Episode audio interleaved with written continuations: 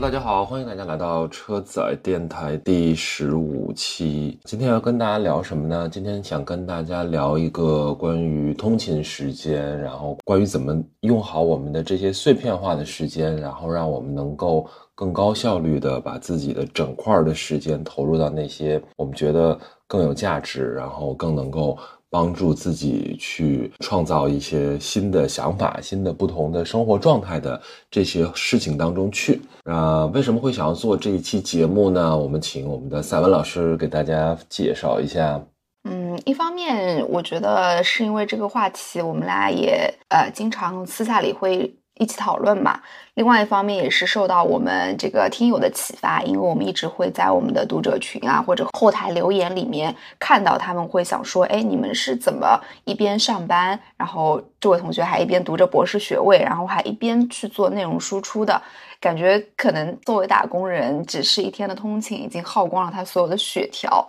那。呃，我们是怎么去做到这样的平衡，然后去实现这样的目标的？那回过头想一下，我们自己也会觉得，哎，还挺神奇的，所以就有了这一期节目。然后这一次也非常有幸，我们被 Tizo 通勤耳机再一次选中，邀请来参加。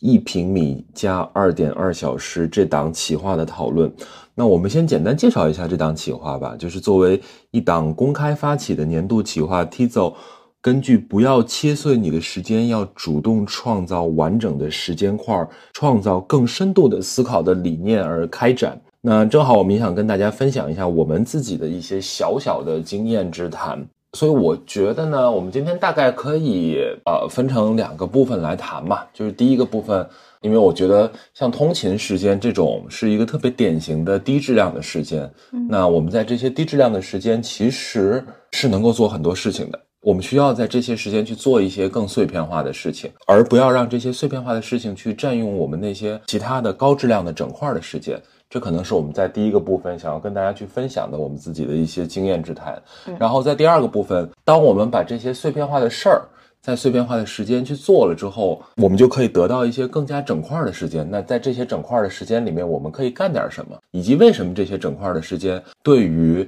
我们这些每天啊通勤两个小时的打工人来说特别特别重要啊？这可能也是嗯第二个部分想要跟大家去聊一聊的内容。所以我们就先从第一个部分开始说起啊，我觉得我们可以先跟大家大概聊聊我们俩每天的这个通勤体验是什么样子的。因为我们是住在上海的郊区嘛。呃，好就好在我们门口其实就有一条地铁，对的，所以就是不像我很多朋友其实住在附近，但是他需要先打一个车到地铁站，然后再挤这个号称上海早高峰挺可怕的这条九号线。那所以我觉得我们已经是占了近水楼台先得月的这样一个先机，但是这丝毫不影响就是上下班通勤依然是一种挺可怕的体验。刚刚傅老师也说到，我们俩其实单程通勤。他曾经在上班的时候啊，单程通勤是基本上是一个小时啊。我上一份工作的时候更可怕，我中间要换乘一共三趟地铁，虽然每一程其实都只有比如说四五站，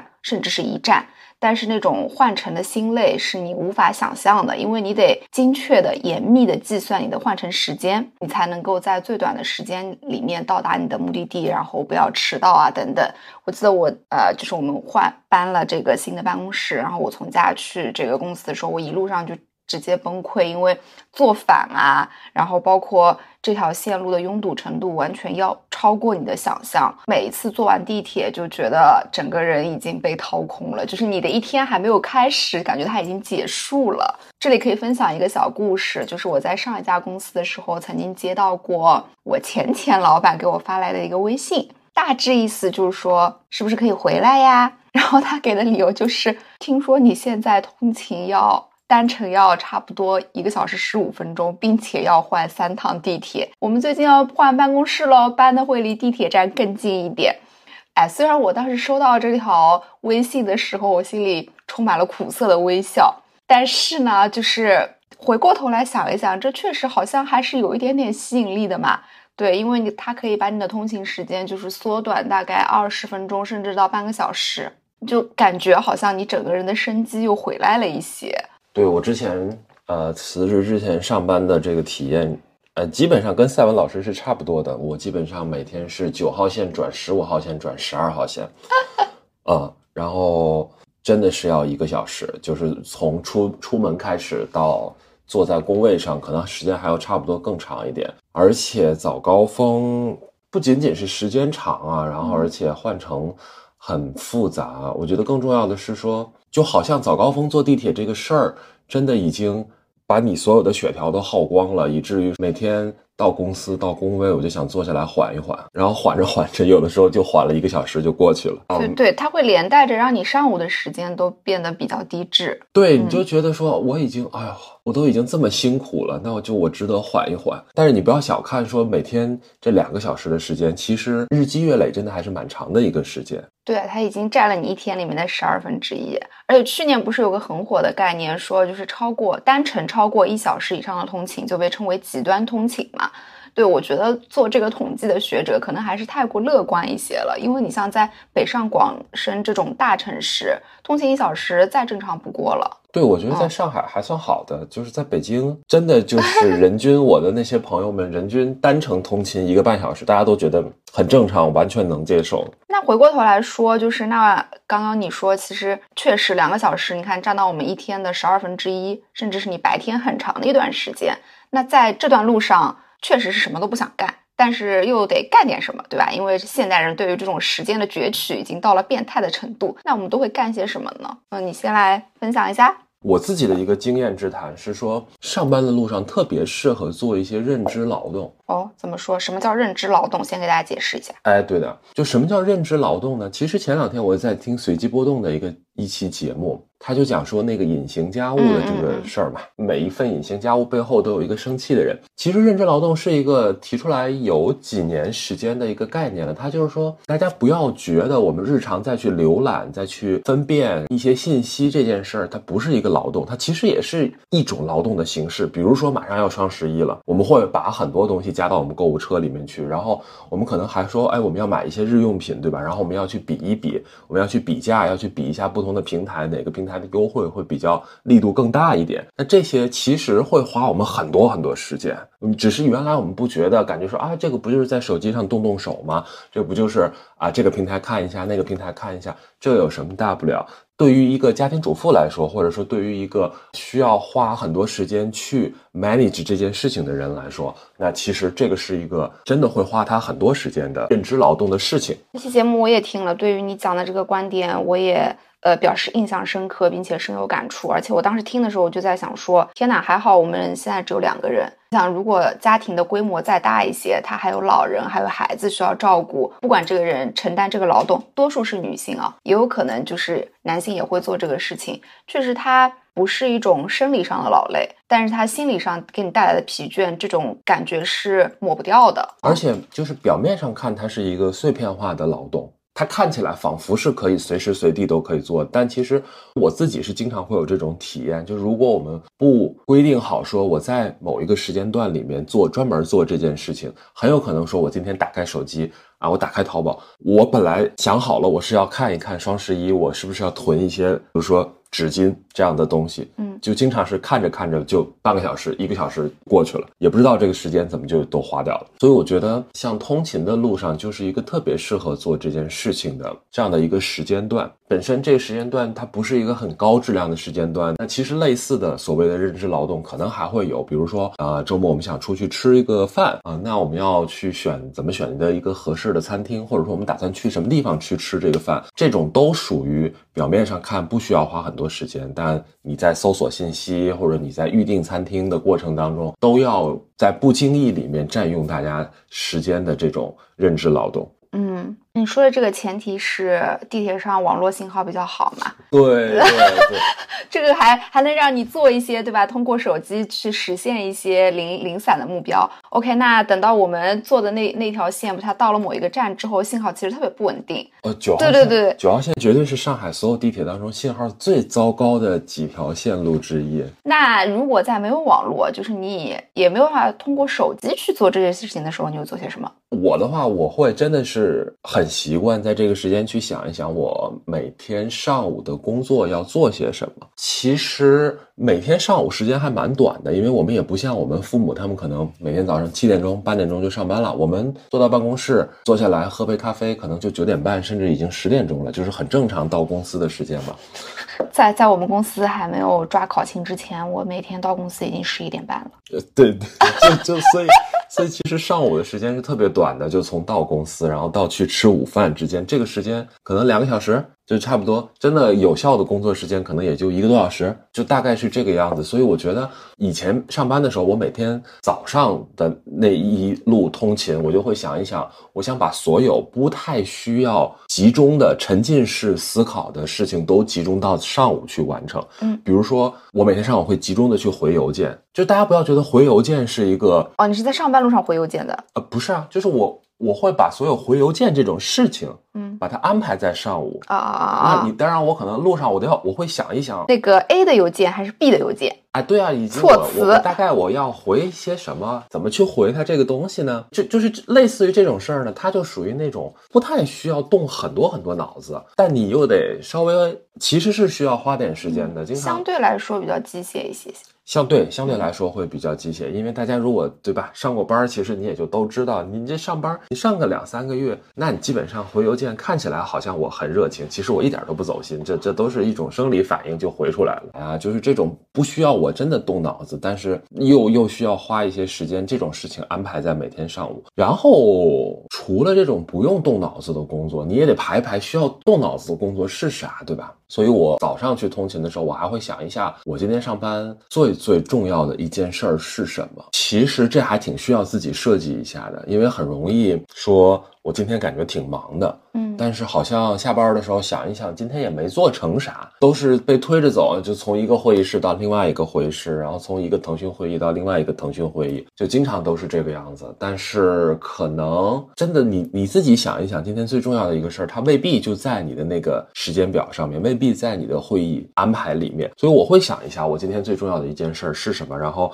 大概要花我多长时间，是需要我一个人来做呢，还是说我需要提前啊、拉一个就是我的同事？所以我会把这些东西都提前想一想，然后把这些东西想清楚之后，排一个整块的时间来完成这件事情。比如说我今天下午我想做一个很重要的 study，我大概需要花三个小时的时间，那我就会把比如说两点钟到五点钟这样的一个整块的工作的时间排出来给到他。那这个时间我可能就不要再去安排其他的会议了，然后我可能还要躲开叽叽喳喳的，就是在工位上面的那个环境，然后到一一个我自己比较喜欢的工作环境里面去把这件事儿完成。类似的这些事情，其实都是我在每天上班的通勤路上完成的。你呢？你你的通勤路上会做些什么呢？就是我一边听你在讲，一边在想说，你这个确实是物尽其用啊，把你的时间就安排的特别的，真的是破碎。这前提是我们已经有了这样的一种观念，就是我们的时间是可被切割的。所以你看，这一个小时里面，你确实干了不少事儿哈。但是对我来说，我可能就没有这么的嗯有条理。我一般就是干三件事儿，第一个就是听音乐。因为平时嗯上班的时候，你沉浸式的工作的时候，其实不太能够真的 enjoy 这个音乐嘛，所以我一般会在通勤的时候把我喜欢的音乐都好好听上一下。那这个是作为一个 BGM，那我具体会干些什么呢？第一个事情就是回昨天晚上故意没回的消息。哎，这个是我今年养成的，或者说我在逐渐培养自己形成的一个习惯。比如说，我晚上十一点以后收到工作消息，以前我可能会秒回，甚至有时候大家还拉个 call，对吧？那现在我对不起，我可能会装睡，克制一下自己过于优秀的这个工作伦理，放弃过剩的责任感。所以现在可能大半夜的给我发消息，我真的就是查无此人的这样一个状态。真的重要的事情的话打电话，所以其实我并不会真正的失联，但是通过这种方式，其实你首先立了一个人设，半夜不要找他。其次，你确实是会拥有一些自己的时间嘛。那漏掉的消息、没回的消息怎么办？我就会集中在第二天的通勤路上去做一些回复，这样你会觉得说你，首先你这个后面会讲到，就你晚上的时间好像没有被打得那么散，你还是拥有了一些自个儿的这种时光。第二个呢，就是你第二天去回的时候，大家好像也能够理解哦，半夜你睡觉了。还有一个我的经验之谈，就是深夜给你发来的消息，要不然就是非常非常紧急，要不然就是你第二天回，其实也没啥事。嗯，确实。然啊第二件我会在通勤上班通勤路上做的事情，就是发出一些今日邀约。哎，要不要一起吃午饭？或者今天啊你在哪儿？我下午要来趟市区，或者是见客户，或者是什么？要不要一起喝杯咖啡？提前去安排这样一些 social 局，因为对于 I 人来说，这个事情是很难的。那如果是呃在上班的时间去做这种事情，或者接到这样的邀约，我就会觉得我的安排被打碎了。所以我一般会在早上的这种时间，集中的把这一周。的安排先去做一些处理。是的，我我一直都觉得早上是特别适合拉会的一个时间。对你，你就一早上你就丧心病狂的把今天所有的会都给约上，对吧？十点一个，十一点一个，巴拉巴拉巴拉。然后这个时候约会还有一个好处，就是你可能是第一个约的人，对，就能你就能约上你比较倾向的这种时间，而不是做一个被安排的人。是的，而且你占领了道德的高地。嗯，我这么早就约你了。对，但但但一般来说，就是约会还是要提前一天的啊，就是当当天当天约你，大概率已经约不到今天的会了。嗯，好呀，那讲完了这个上班通勤做点什么，那很快时间太阳就落山了，我们就来到了下班。是，嗯，虽然我们已经很久没有看过太阳下山了，毫无成就的一天又结束了。好，那下班的时候你会做些什么呢？就是肯定我们还会再继续做一些认知劳动，嗯，对吧？搜一搜各种信息，什么诸如此类的。我觉得你刚刚在讲说，呃，上班的时候要回一下，就是昨天没有回的那些消息的时候，我就在想，为什么我不需要回前一天没有的消息呢？我想了一下，是因为不会有人大晚上的给我发消息。你们一般重要的事情都是邮件沟通嘛？这个是我觉得外企比较好的一点，就是邮件一种是给人一种很正式的感觉啊。第二种，它好像允许你延后回复。对，而且相对来说，我觉得就大家还是会有一个共识吧。可能七八点钟还会有人发消息给我，但是九点钟、十点钟、十一点钟，大概率不太会有人在这个时候发消息给你。就这个是你所在的公司是神仙外企嘛？同时跟我们俩的工作属性也是分不开的。那我这个工作可能就是它比较碎片化、比较零碎化，需要你时时刻刻的去应对一些状况。对，但是呃，可能对我来说还是会有，有可能晚上还是会有一些事情会会找到我，所以我下班的时候会做很重要的一件事情，叫做我大概先在脑子里面模拟一下今天晚上谁有可能会找我。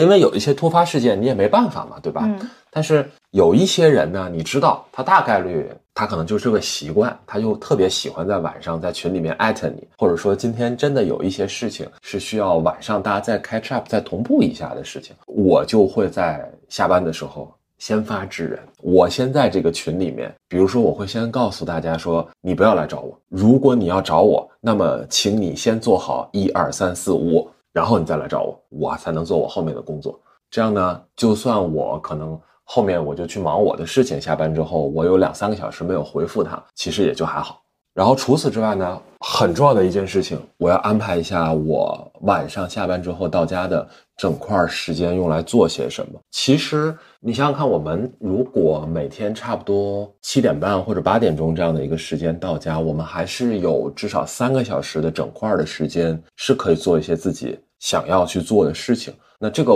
也是我上了五年班之后吧，我觉得我特别强烈的一个感受，就是这三个小时的时间，如果你没有提前做一个安排，它真的就是到家缓一个小时，然后再刷一个小时手机，然后再酝酿一个小时洗澡的情绪，然后就过去了。但是如果你安排呢，其实不管是你读书也好啊，还是还是专门就好好给自己做顿饭呢，还是说我今天就是要看一个我。想看好长时间的剧，其实是有很多事情可以做的。所以你下班的时候会做什么？下班路上，我就继续回消息。这里的消息专指一些白天因为要专注于工作还没有来得及回，或者是故意没有回的消息，就是它显而易见没有那么重要嘛。没必是你朋友发来的一些八卦呃消息，跟你说，哎，这个人跟那个人又怎么样了，或者是一些找你闲聊天儿。或者是一些当时不太 match 我当时的这种心情以及状态，比如说父母发来的一些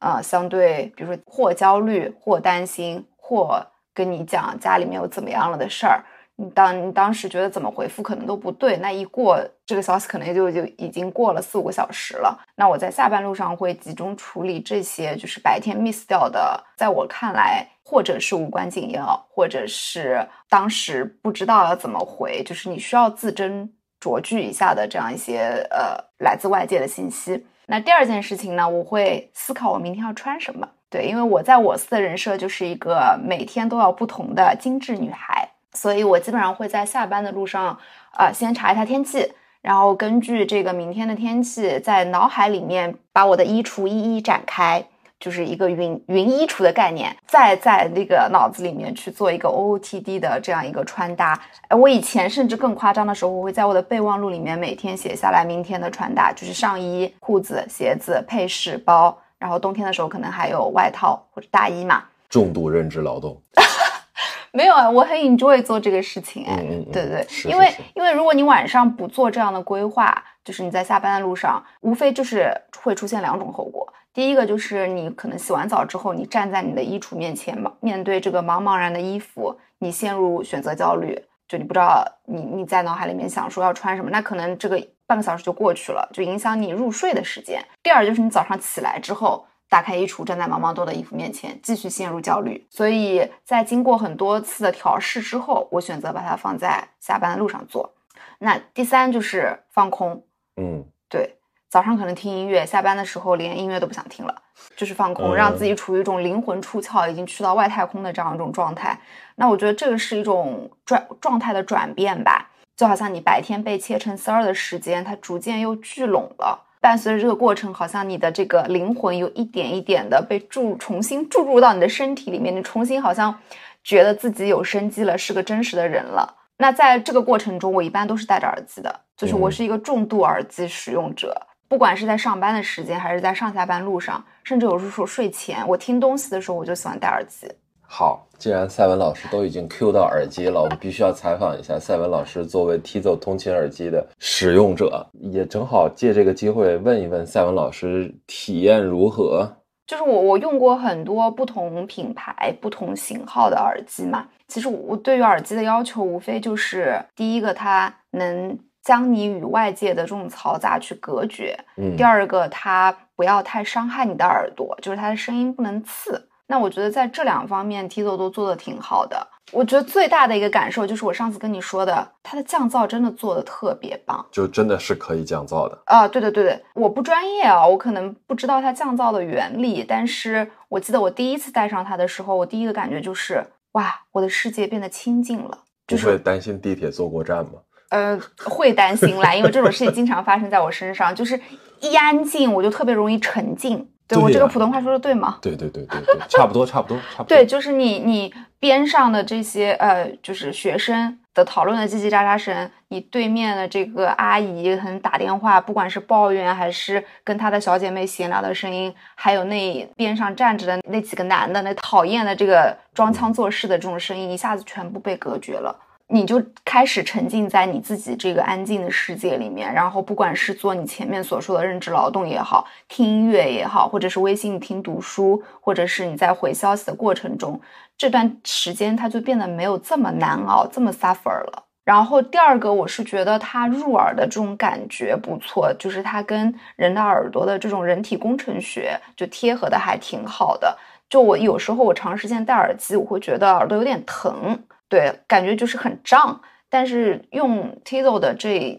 这一段时间，我是没有这样的感觉的。即使是带一个小时路上，你还是会觉得挺舒服的啊。我我也有你说的类似的这种感觉，而且我是觉得说，当它真的达到降噪的这个效果之后，我有一种非常神奇的感觉，就是我在地铁上，你觉得周围的人没有那么讨厌了。就你有一种在看默片的感觉，就是在看就是周围你发生的这样的一切的事情，然后你就有一种，就你好像跟周围所有发生的这一切特别恼人的事情，然后已经没有关系了。嗯嗯，他们所有的就都像今天上班的时候，我作为一个打工人不得不承受的那些东西一样，正在以一种方式。远离我，它正在从我的脑海当中消失掉。就像你刚刚说的，就是那个自我在逐渐回来的这样的一个过程当中。所以我是觉得，确实买个好耳机还是很重要的。这可以帮助你快速的找回状态，然后就过好下班之后的那三个小时的时间。所以他上班的时候也有给我帮助啊，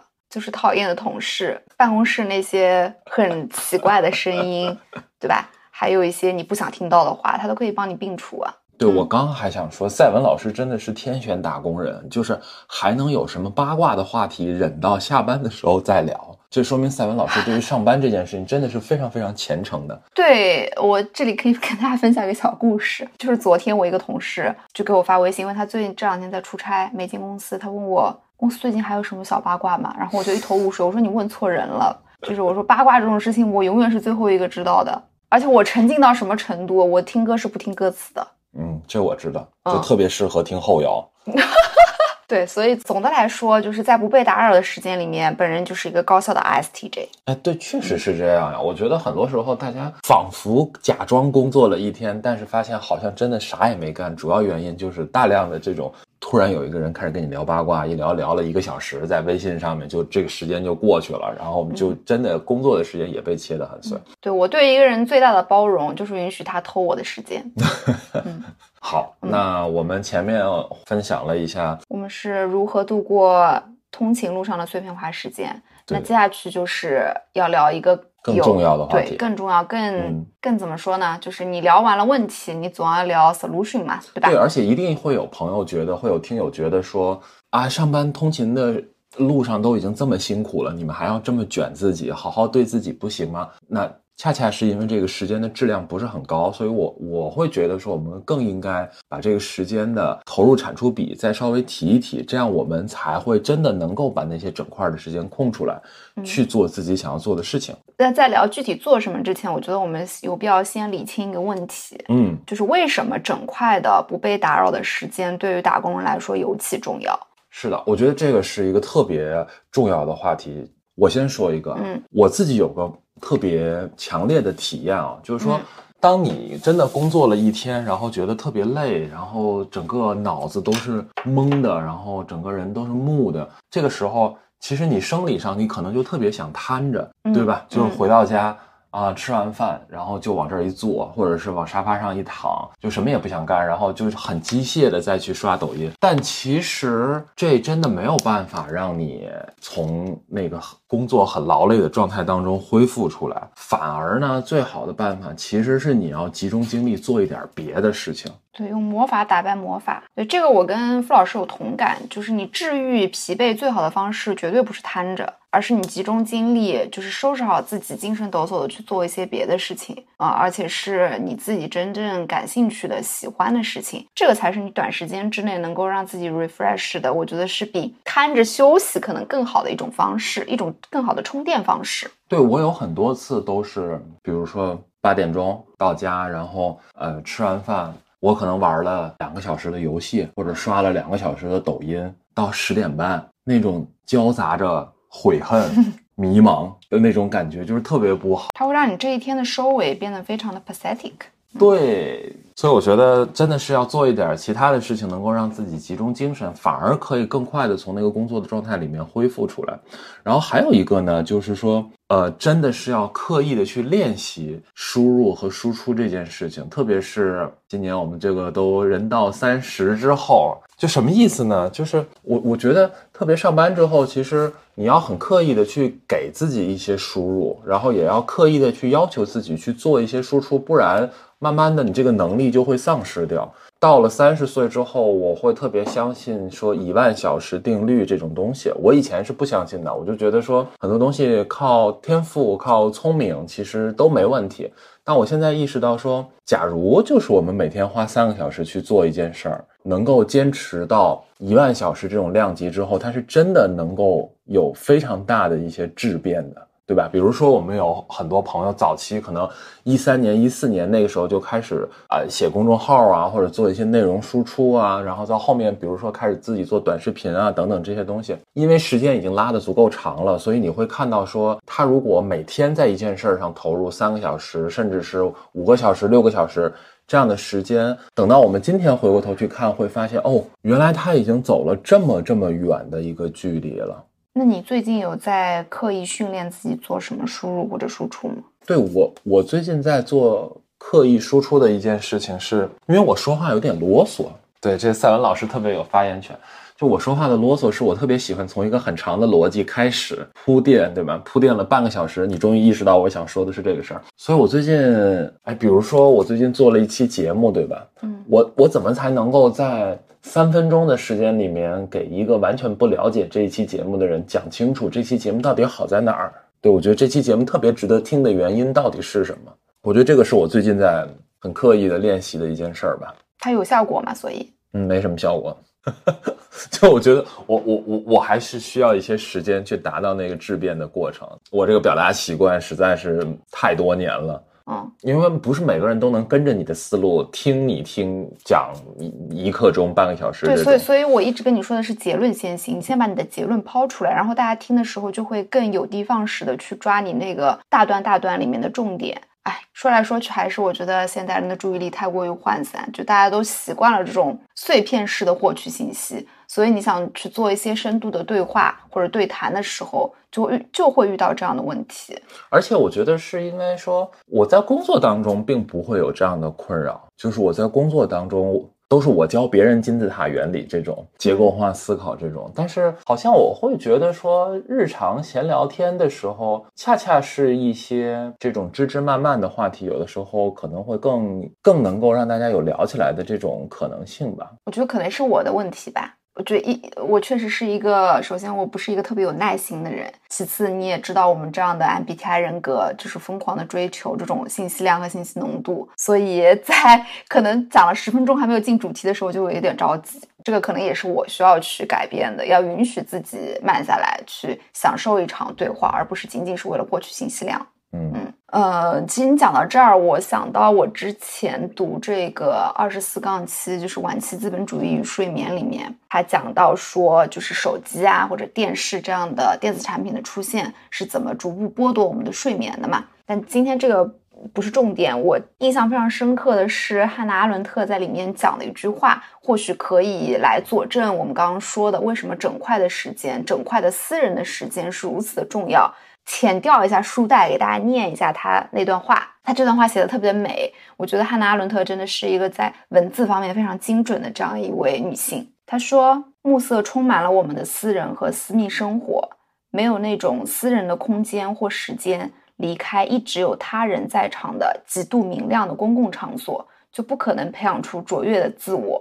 而这个自我可以为交换共同的善做出实质性的贡献。”我觉得他这他这段话其实就非常精准的阐述了，呃，我对于整块的私人的不被打扰的时间这种重视，以及我觉得它必要性的所在。对，然后我觉得我们可以跟大家再分享一下，我们我们事实上拿这些整块时间去做了一些什么事情吧。这个也可能也是我们的听友一直会问到的。那你们一直说要有整块的时间，那到底干啥了呢？那你先来说说呗。因为大家知道我还在念一个博士学位嘛，作为一个博士，虽然你是个在职博士，但其实还是有一些博士应该要做的事情的。我记得我从二零年开始念这个学位之后，特别是在头一年，真的是大量的时间，晚上下班之后都在写作业。到了将近三十岁的时候，然后每天下班之后的时间是用来写作业，就还是非常神奇的一种感觉。然后差不多后面没有课了之后，就开始写论文。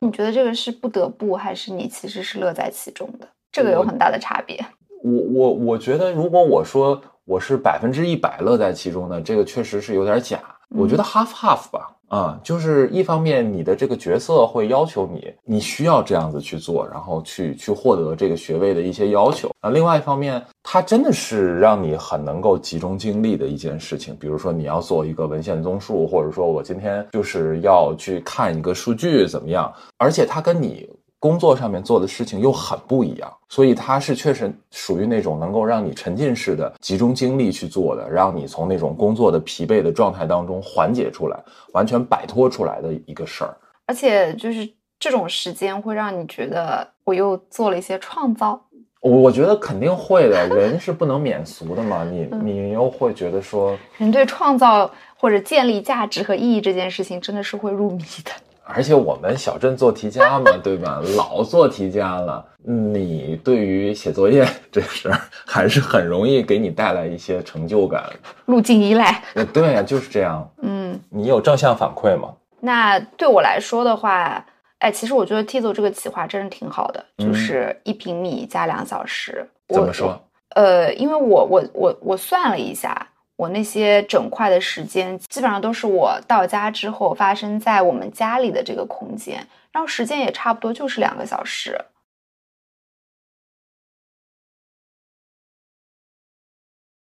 那我会用这段时间来做些什么呢？之前的节目里面，傅老师其实也跟大家提过，我是一个狂热的电影爱好者。我可能以前的话，我会更死板一些，我会给自己定，就是每年要看一百部电影。这两年其实随意了一些，但是对于电影这件事情，我其实是有很大的热情的。虽然我不太做输出，这个是需要我我去反省的。就是根据你前面讲的，就是光光输入不输出，其实就像一个袋子一样，你越装越多的，其实没有对你产生真正的或者说更大的这样一种滋养嘛。那说回来，我其实，在下班之后，我最喜欢的事情就是我会打开一个我想看很久的电影，然后在这不被打扰的两个小时之内，去沉浸式的把它看完，然后在豆瓣上 mark 一下，写一段小小的影评，然后有时候还会跟你讨论一下，哎，我今天看了一个我觉得非常非常好的电影，它好在哪里？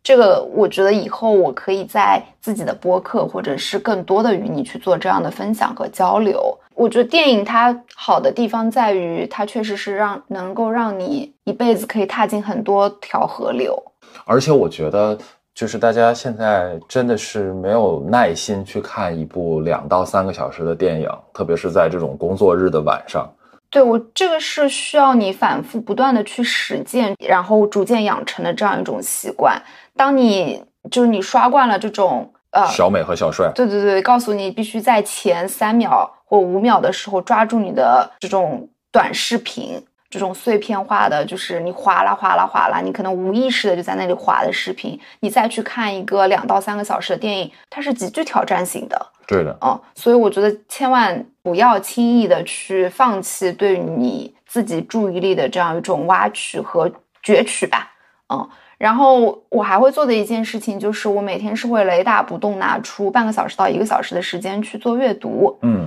其实看什么不重要，我觉得更重要的是这个行为本身。用一句很俗套的话来说，你得耐得住寂寞。就是特别是现在是属于大家都说是文字衰落的时代嘛，就是包括我观察很多零零后或者更年轻一点的小孩儿，他有文字障碍症，哎，他没有办法觉得不是去不不就不仅仅是一个零零后或者说就是年轻人的事情，就所有的人都一样。就大家会天然的去恐惧这种可能超过一百字的文，字，是的，但是对我来说，我觉得是挺可惜的，因为文字是很美的，文字所给予你的这种价值、意象，以及它所能带来的这种愉悦感，我觉得是不能被音频或者说是被视频所完全取代的。你在阅读文字的时候，你所能产生的思考，它不是一种即时性的，就是它不是转瞬即逝的，嗯它你可能会记很久。比如说刚刚我念的这段汉汉娜阿伦特的，这个是我在很久以前的一本书里面看到的，但是它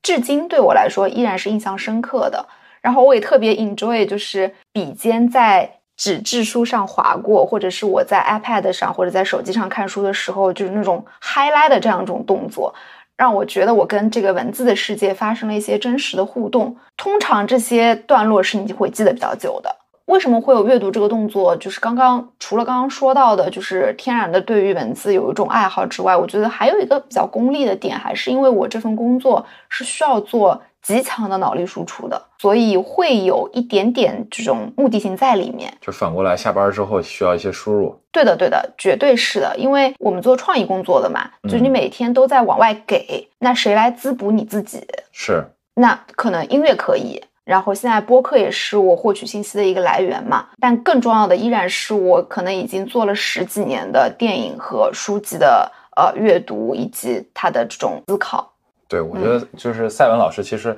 我们两个人在讨论的时候，我都经常跟他说，你就是你应该多做一些输出，就是你都已经真的是积累了，赛文老师真的是积累了特别多观影，然后阅读的这样的一些经验。此处给自己打一个小小的广告，欢迎大家关注我的豆瓣。对，我们到时候可以把豆瓣放在 show notes 里面。嗯，对的。但是这个事情我也跟你讨论过，就是我其实非常非常想做输出的，但是因为我在广告行业太久了，就是你习惯的这样一种输出模式是，先有人给你下一个需求，然后你根据这个需求去组织罗列你需要的材料，再去做输出。所以等到你自己需要自主、自觉、自动的去做这样一件事情的时候，你会特别害怕“不精确”这个字。所以，我们刚刚说嘛，要去做一些刻意的练习。就今天大家都在说啊，我我我想有一个自己的副业，或者我希望利用下班之后的时间，我找一个自己三十五岁以后会一直喜欢的事儿。但其实这个事儿它不是从天上突然蹦下来的，就是真的是需要你持续不断的去投入时间，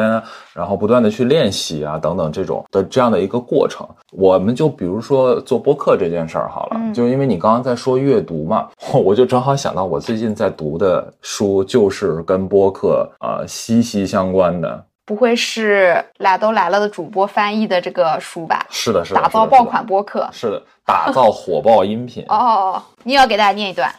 对对对，我也要给大家念一段。这个书还折角了呢，我的天！哎，对对对，是是真的在看，真的在看。就我觉得确实是很有内容，阅读的过程当中也非常的愉悦，跟大家分享分享一些我折角的内容啊。比如说这里有一个有一个章节叫做“精彩故事必备的八个元素”。他就说怎么样子去讲一个精彩的故事？他说，第一一定要包含场景，然后第二呢要有角色，第三要有动机，就是角色要有动机，然后第四是动机会促使角色采取行动，然后角色遭遇阻力，角色找到解决方案，故事告诉人们一个道理，最好故事有转折。这感觉是这种编剧的思路。对，然后我就对照着这个来去想我们。播客，比如说盲人摸象这种访谈的这些故事里面，哎，好像确实是那些以前不知道怎么火起来的一些单集里面，这些元素都是有的。所以就是阅读这个书的过程，还挺还挺神奇的一个感觉吧。所以真心鼓励大家，把你刷短视频或者说是获取碎片化信息的这样一种呃渠道，微微的投向一下文字。是的，嗯，它会给你带来意想不到的收获。而且我发现，当我某段时间集中的看书或者看电影的时候，我做输出的时候，确实是更会言之有物，并且你会感觉到有一种文化感在你的心间蓬勃。就你自己说出来的话没有那么可憎了。我以前大学的时候，我经常有一句话，就是三天不读书，智商输给猪。对，会明显的感觉到就是自己很干涸，然后我我其实特别害怕那种脑袋空空什么都没有的这种感觉。你说这个是小镇做题家的惯性也好，或者说是一种自我要求也行，有要求总比没有要求好。对，而且我觉得我们俩还是属于那种特别希望自己做一个有趣的人，起码是我，我不知道你是不是也是这样。我我猜你应该也是这样，就是我都是把。做一个有趣的人，作为不能说一生的追求吧，但起码说是很希望自己能够成为这样的人。嗯，但其实有趣不是天生的，我就觉得有趣真的是对于一个打工人来说，呃，哪怕你想做一个有趣的人，也是很大程度上依赖于你下班之后你的时间都用来做什么。同意，我我也不觉得自己是个有趣的人，但是我我觉得我后面可以争取做一个严肃但有点意思的人，有趣。太难了，还记得我去年做那个案，就有有一个项目的时候，客户要求什么有质感的幽默，直接把我给整懵了。我们成长的环境其实一直不是特别太鼓励幽默这件事情，会觉得幽默是一种相对低级的。然后你看现在大家所有人都在追求有趣，所以这是一个还蛮有意思的一个有张力的话题吧。然后我觉得最后我们可以再跟大家随便分享一下，我们每天晚上为了让自己获得整块时间，我要进入状态，我们也会做一些准备工作。我觉得这个也是很有意思的一些事情，就是人是需要一些外部的小刺激的，嗯，提示你，哎，我要开始干大事儿了这种感觉。嗯，所以你会做些什么？一般我觉得首先环境非常重要，嗯，不然孟母也不用三迁了嘛。那那是对吧？对吧？我有一本非常非常喜欢的书，就是弗吉尼亚·伍尔夫《一间只属于自己的房间》。呃，这本书其实大家可能都已经很熟悉了。它就讲说，一个女人如果需要写作、需要工作，她首先需要有一间自己的房间。因为那个时候的女性是没有遗产的继承权等等，所以相当于她在经济地位上是非常弱的。所以有一间自己的房间，不仅是非常非常可贵的，甚至说是非常稀有的。就是伍尔夫在写这个书的时候，可能当时的时代背景跟我们现在有很大的区别。但我要说这个点，并不是说我需要一个真正的、完全意义上封闭的物理空间。而是你需要，可能你内心里面需要给自己创造一间这样的空房间，只有你在里面，然后你可以在里面不受打扰的做任何事情。就这一点，我觉得我们俩做的还挺好的。就是虽然我们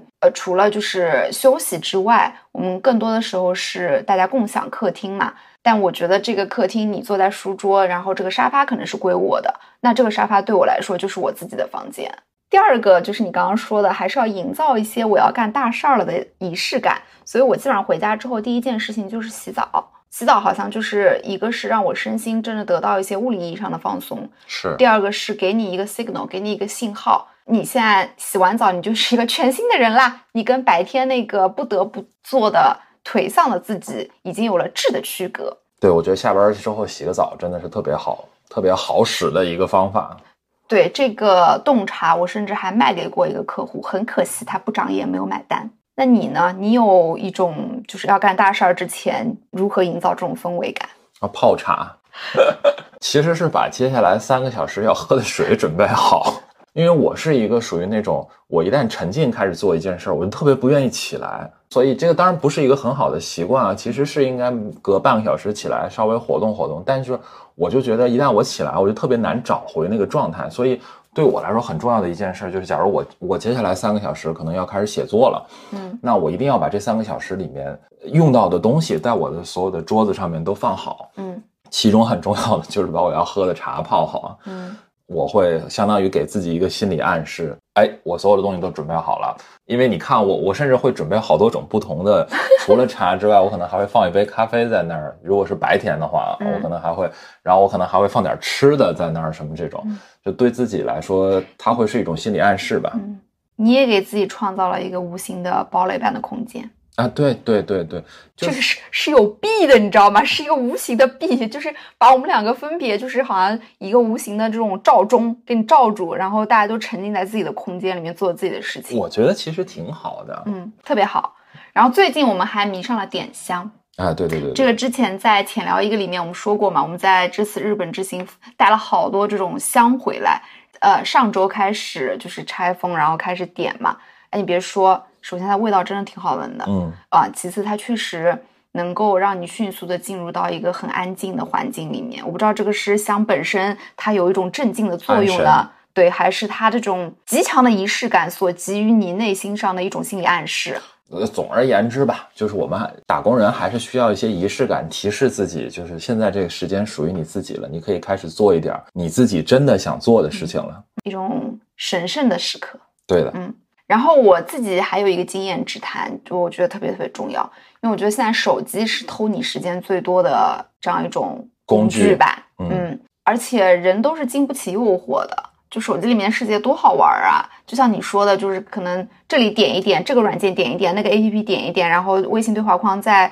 呃闪一闪，半个小时可能就没了，你就不知道它是怎么就是从你指尖流走的。是，所以当我真的想要。不被干扰的做一件事情的时候，我会做的一件事情就是让手机在一边凉快一会儿。就心理上你要放下一种助人情节嘛，放下你很重要，到处都有人找你的感觉。就我承认这个事情一开始是挺难的。就你把手机可能扔在房间里面，然后你自己人在客厅，你半个小时或者一个小时你都不去 check 一下消息或者通知，一开始心理上会有种戒断反应，会觉得说很难受，百爪挠心般的难受。但是，一旦你习惯了，你适应了，你就会发现其实特别好。张亚东上身特别好，真的给自己创造了一种，就是我暂时的跟外界就是去做切割。这个时刻，这个 moment，它只属于你自己，就好像重新找回了你对于你自己这个人，对于这个生活，对于这个世界的这种这样一种主动权和掌控权。嗯，对于我来说，这个是非常非常重要的，就是你内心的秩序感。和你对于生活的掌控感是的，我觉得最重要的是说，很多消息它真的不需要秒回，真的很多消息是不需要那么快去回复他的，就是你隔两三个小时回复他，其实也没有什么大不了。就是我觉得微信的发明哦，它是一个伟大的创造，但它同时真的也是一个很糟糕的杀时间的这样一个软件。就是就像很多问题它不需要被解决，很多消息它不需要被秒回，甚至你们在有来有回、一来一回的这样一个过程中，你自己其实已经意识到这个是没有营养的，你只苦于怎么去做一个话题的终结，怎么去做一个冷酷的人，所以我就选择从源头上切断它。这个就 echo 到我刚刚说的，可能那不回的消息怎么办？在碎片化的时间里面去回复。好，今天也跟大家聊了挺多啊啊，从我们两个各自通勤路上会做些什么，我们开始聊起啊，然后聊到说我们下班之后，当我们把那些碎片化的事儿在碎片化的时间做完之后，我们怎么能够？把自己想要做，但是可能一直没有做的事情，在整块的时间里面更高质量的去实现它。我觉得这真的是可能我们每一个打工人，大家在离开校园进入职场之后，都要在头几年需要好好去思考和练习的一个问题。不仅仅是打工人吧，我觉得每个人都需要去做这样的思考和训练。是的，是的，是的。但是有一个客观的情况是，就是我们现在确实是处于一个信息爆炸的时代嘛。嗯，就你再怎么隔绝这些纷繁的信息，它依然是存在的。所以，我们其实不用刻意的去隔绝它，你只需要首先产生这样的一种意识，就是碎片化的时间它不应该成为一个常态。你要做一个完整的人，你必须要拥有完整的时间，你才能拥有你精神上的这种充实和丰盈，你才不会觉得你每一天都是处于那种被掏空。没有血条的这样一个低质量人类的状态，对，而且这种充实跟丰盈的前提是我们得想清楚，说我们想要的东西到底是什么。比如说，我觉得今年对我而言最重要的一个变化就是开始做这个播客，嗯，这个给了我非常大的充实跟丰盈。然后我们这一期里面其实也跟大家分享了不少啊，就是我们两个曾经想要做，然后现在实现了的一些事情，或者说一直都想做，然后一直也都在做的事情，也非常欢迎大家在评论区里面跟我们分享更多你们可能是一直想要做但是没有时间做的事情，或者是说听完这期节目之后。准备在自己每天的整块时间里面着手开始要去做的事情。我们会抽取一些优质的评论，送上我们的福利和周边。是的，具体的这个参与的规则，我们详见 show notes 和评论区。同时呢，我们也要再一次感谢 Tizo 通勤耳机对本期节目的支持。对这款产品感兴趣的朋友，也欢迎在 show notes 点击了解详情。那今天的节目就到这里了，大家拜拜！我要去上班了，拜拜。